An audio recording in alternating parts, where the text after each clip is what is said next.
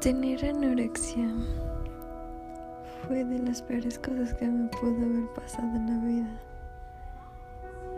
En cierta medida la agradezco porque hizo cambiar mi perspectiva de todo lo que no quería y lo que quería hacer. Y así mismo me dio la oportunidad de poder modificar mis metas, modificar mi, mi vida en cierta medida.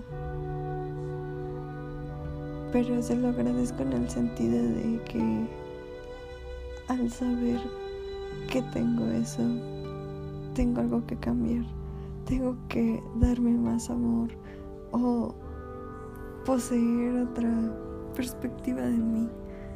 Es lo que le agradezco porque con respecto al trastorno es tan desgastante, tan consumidor, te asfixia, te, te consume totalmente en el sentido más mental. Y así mismo se lleva contigo lo físico, lo emocional.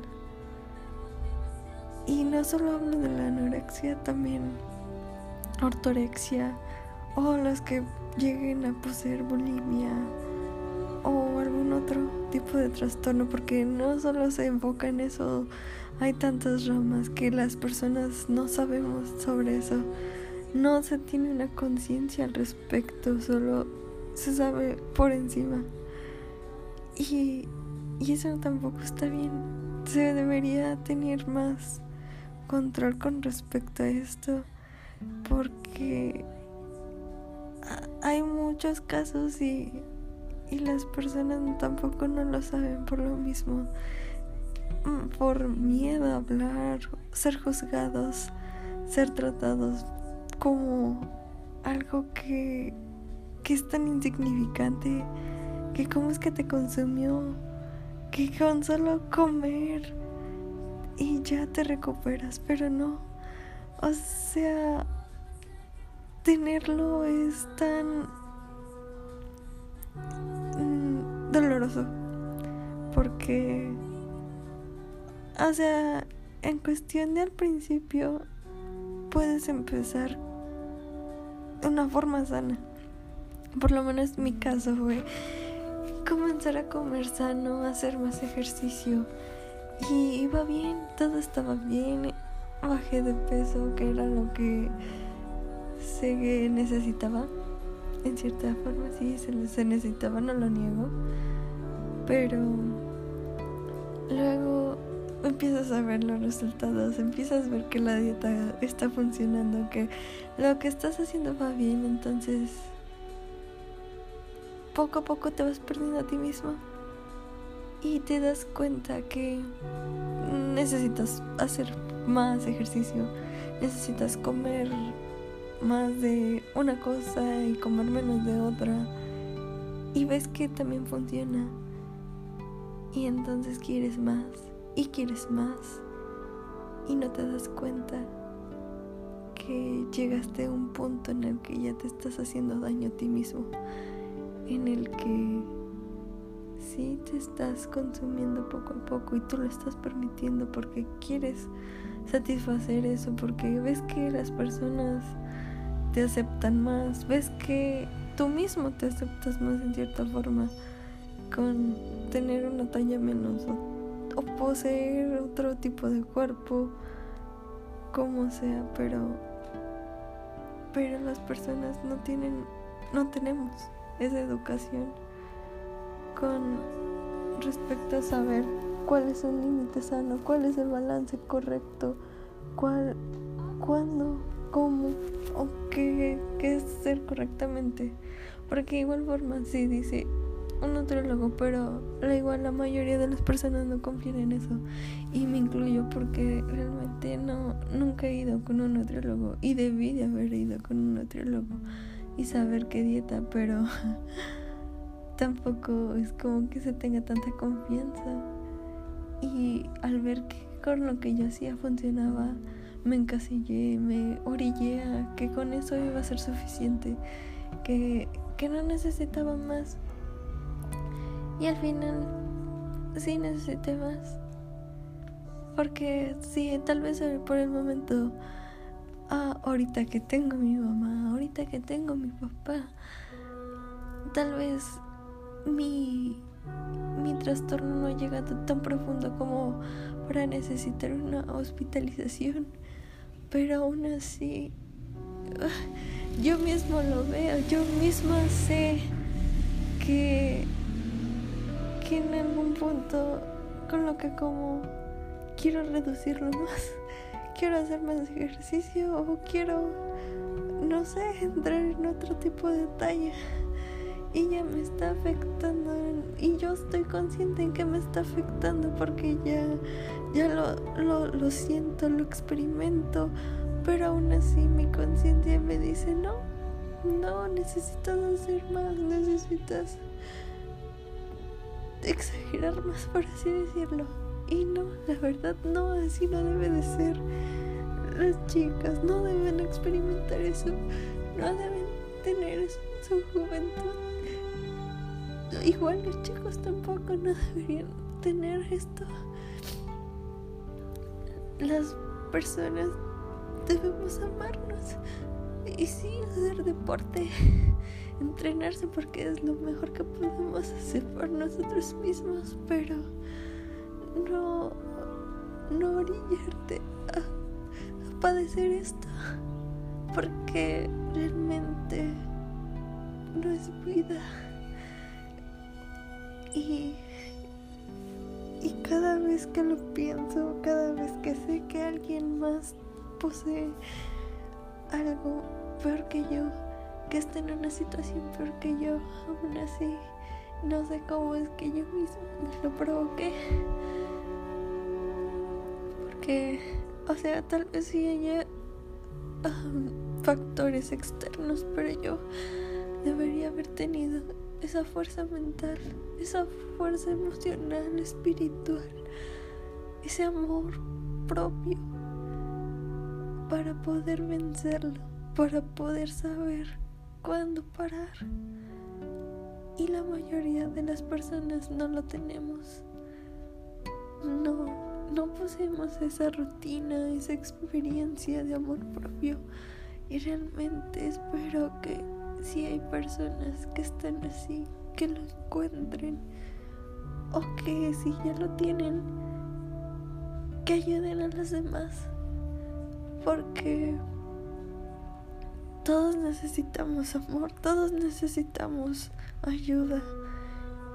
Y sería hermoso como ayudar a todos, como ayudarnos todos, como educarnos todos, no juzgar, no juzgarnos entre personas, sino ayudarnos, darnos la mano. Sería hermoso. Realmente sí. Y no lo sé. No, no tener un valor con respecto a qué enfermedad es mayor, qué enfermedad es menor, apoyarnos mutuamente, respetarnos, tenernos el respeto, tener ese, como podemos decirlo, no ideología, sino ese, ah, esa admiración de cómo eh, todas las personas sobrevivimos, cómo nos levantamos todos los días a pesar de tener nuestros problemas, tener tal enfermedad, tener otra cosas, emociones, económico, emocional, lo que sea, y cómo nos superamos día a día. Y no juzgarnos de, ah, sí, tienes que hacer eso para poder sentirte satisfecho o cosas así, no, sino tener empatía, la suficiente empatía mutual, mutuamente, perdón, para poder eh, superar cada cosa. Por ejemplo, yo tengo mucho respeto a todas esas personas que, que económicamente están mal, pero a pesar de todo están satisfechos con lo que tienen y está bien, me alegro por ellos. O igual, si tienen ambiciones, estoy bien, está bien estarlo. Y, y mis respetos si lo hacen de forma sana. Igual a los que tienen cáncer o los que no tienen comida o que necesitan trabajar o tienen depresión, lo que sea. Mis respetos porque te levantas un día más para enfrentar cada cosa, cada situación. Y eso es grandioso. Es tan brillante, tan reconfortante. Y espero que todas las personas lo lleguen a tener un día. Pero sí, México o toda Latinoamérica, igual en Estados Unidos, no sé en Europa, pero necesitamos más educación con respecto a todo esto, todo esto, no vivir en ignorancia, no vivir juzgando. Y espero que un día lleguemos a eso, porque sí, no sé, ahorita yo estoy en recuperación, mis padres me están ayudando en eso. Y, no sé cómo se sientan las demás chicas o los demás chicos o, o cualquier persona que lo padezca porque no es una enfermedad de edad tal cual. Es un trastorno que va a, a cualquier persona, que puede afectar a cualquier persona. Este. Y realmente ahora, con mi recuperación, que tengo que comer más porque el peso no va acorde a mi edad, no va acorde a mi estatura. Este se siente doloroso, se siente pesar, se siente como que no, no sé cómo expresarlo porque realmente sé el problema, siento el problema pero no lo veo. Me veo el espejo y veo un cuerpo delgado que según yo necesita tal vez estarlo más. Y, y no, así no debe de ser. Necesito amar mi cuerpo, así como los demás necesitan amarlo. Yo eh, cada vez estoy de si no soy esa persona flaca, ¿quién soy? No sé quién soy. Me siento perdida en ese sentido. De que necesito encontrar quién soy. Porque no, no soy una talla, no, no soy un peso, no soy un estereotipo. No debo ser un estereotipo, así como los demás no deben de ser un estereotipo debo ser mis emociones. Debo, si me siento bien, si veo ese cuerpo, debo aceptarlo, que esté sano, que esté bien, que, que se sienta alegre, que, que sí, si está bien, que le quede un pantalón de tal talla, está bien. Pero al mismo tiempo, debe estar bien comer lo que quiera, lo que guste, no, no reprimirme, no, no negarme ese obsequio o, o ese postre y ponerme luego a hacer ejercicio. No, eso no debo hacer, debo amarlo, debo sentirlo, saborearlo, gozarlo, que se sienta bien y que cuando acabe de comer que mi, yo misma, mi, ser, así lo sienta, que se sienta a gusto, no que tenga que hacer miles de cosas para poder eh, volver a, a, tener, según yo, el balance, el control de lo que como, ¿no? Y menos si estás en lo que es la flor de tu vida lo que es son tus mejores años, que estás en la universidad, que tienes presiones. Eso no debe de ser porque te estresas te, te castigas, te haces muchas cosas y así menos disfrutas de la vida. Así solo te, te reprimes a ti mismo y no debe, eso no debe de hacerse. Debes festejar tus, debes amarte, debo amarme, todos debemos amarnos y está bien. Debemos tener esa capacidad, esa fuerza para superarlo. Y sé que si yo puedo, los demás también pueden.